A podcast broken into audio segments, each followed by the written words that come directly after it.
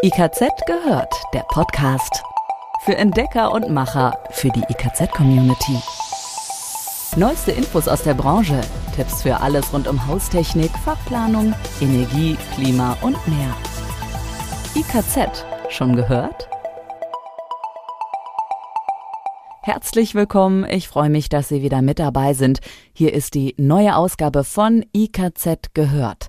Mit dabei sind Andrea und Dirk aus dem IKZ Podcast Team. Schönen guten Tag. Bei IKZ gehört bekommen Sie regelmäßig die wichtigsten Infos rund um Haustechnik, Klima, Energie, Fachplanung und mehr mit. Die Links und Quellen zum Thema finden Sie immer in den Fachmagazinen, wenn Sie zum Beispiel Details noch einmal nachschlagen möchten. Und um diese Themen geht es heute in aller Kürze. Jetzt der Überblick. Trinkwasserwärmepumpen in der Sanierung. Die Wärmepumpe gilt als das Heizsystem der Zukunft und ist aktuell in aller Munde. Dabei ist in der Regel die Heizungswärmepumpe gemeint. Sie versorgt das Gebäude mit Wärme und Warmwasser. Weniger verbreitet und bekannt ist die Warmwasserwärmepumpe. Sie wird innerhalb des Gebäudes aufgestellt und dient ausschließlich der Trinkwassererwärmung. Welche Vor- und Nachteile diese Lösung hat und was bei der Aufstellung zu beachten ist, darüber informieren wir in dieser Folge von IKZ gehört. Ob in der Sanierung oder im Neubau. Trinkwasserwärmepumpen können in Ein- und Zweifamilienhäuser eine gute Wahl sein. Denn so lässt sich beispielsweise die Trinkwassererwärmung von der Zentralheizung abkoppeln. Damit kann der Heizkessel im Sommer ausgeschaltet bleiben. Auch lässt sich eine Teilsanierung bezogen rein auf die Warmwasserbereitung realisieren. Etwa wenn der Trinkwasserspeicher der Ölheizung undicht oder defekt ist, der Kessel aber erst einmal bleiben soll. Die in Ein- und Zweifamilienhäusern typischen Trinkwasserwärmepumpen verfügen typischerweise über einen 250 bis 300 Liter großen Speicher.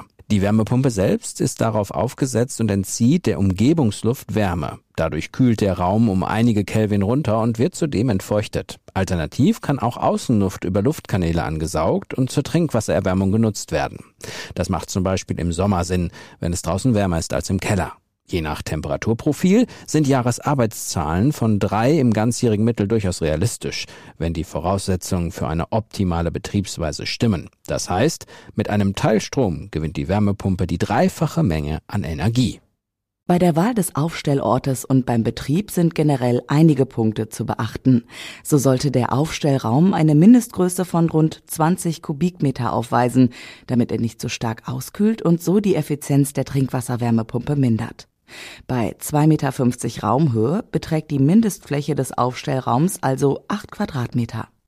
Wichtig, die Hersteller machen hier in der Regel genaue Vorgaben, daran sollte man sich halten. Heizungskeller oder Räume mit Wäschetrockner oder Kühl- und Gefriergeräten empfehlen sich oftmals als Aufstellort. Zu kalt sollte der Kellerraum nicht sein. Fällt die Temperatur unter plus 7 Grad, kann der Verdampfer vereisen und er muss elektrisch aufgetaut werden. Das geht zu Lasten der Effizienz.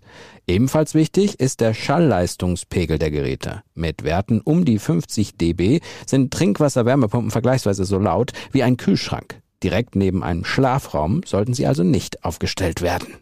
Vor- und zugleich Nachteil der Geräte ist die relativ geringe Heizleistung der Wärmepumpe.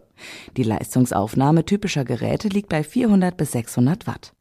Dementsprechend beträgt die Leistung je nach Zulufttemperatur zwischen 1,5 und 2 kW. Duschen oder baden mehrere Personen rasch hintereinander, so kann die Wiederaufladezeit bis zu 10 Stunden betragen. Viele Geräte verfügen über eine Schnellaufheizung mittels eines Heizstabes. Damit reduziert sich die Aufheizzeit bei Bedarf. Die geringe Leistungsaufnahme ist aber in Kombination mit einer PV-Anlage ein großer Vorteil. Schließlich lässt sich über den Tag verteilt der eigene Strom nutzen. Dank der heute in den meisten Geräten eingebauten Schnittstelle SG Ready lässt sich das Temperaturniveau bei sehr viel Überschussstrom von zum Beispiel 55 auf 62 Grad Celsius erhöhen. So wird Energie thermisch sinnvoll gespeichert. Elementar ist in diesem Zusammenhang, dass der Warmwasserspeicher im Laufe des Tages nicht unnütz auskühlt, etwa über eine schlechte Dämmung oder eine durchlaufende oder ungeregelte Zirkulation. Erfahrungen aus der Praxis belegen, dass insbesondere falsch installierte bzw. betriebene Zirkulationssysteme zu Lasten der Effizienz gehen. Sie erhöhen die Wärmeverluste im Rohrnetz, führen zu einer ungewollten Durchmischung des Warmwasserbereiters und letztlich zu einem häufigen Nachladen durch die Wärmepumpe. Die Zirkulation sollte also thermostatisch und oder über eine Zeitschaltuhr bedarfsgerecht geregelt werden. Zudem empfiehlt sich eine Begrenzung des Massenstroms der Zirkulation. Ein Strangregulierventil oder Tachosetter sollten daher eine hocheffiziente Zirkulationspumpe stets ergänzen. Zum Schluss möchten wir auf die Frage eingehen, wie viel Öl eine Trinkwasserwärmepumpe überhaupt ersetzen kann. Die Antwort hängt natürlich von vielen Faktoren ab, etwa von den Verlusten im Warmwasserzirkulationssystem, der Warmwassertemperatur und natürlich vom Warmwasserbedarf.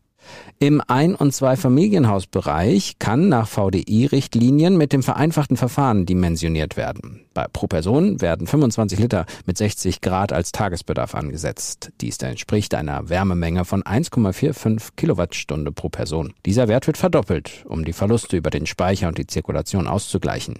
Legen wir für unser Beispiel einen Vier-Personen-Haushalt zugrunde, dann ergibt sich ein jährlicher Bedarf für die Warmwasserbereitung von 1,45 Kilowattstunde pro Tag mal zwei für die Verluste.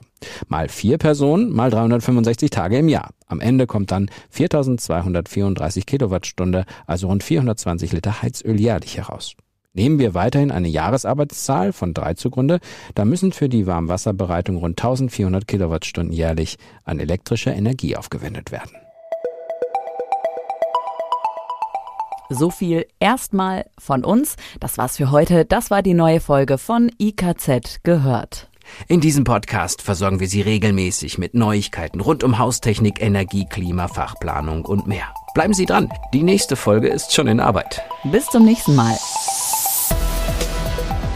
IKZ gehört. Jetzt reinklicken und noch mehr entdecken.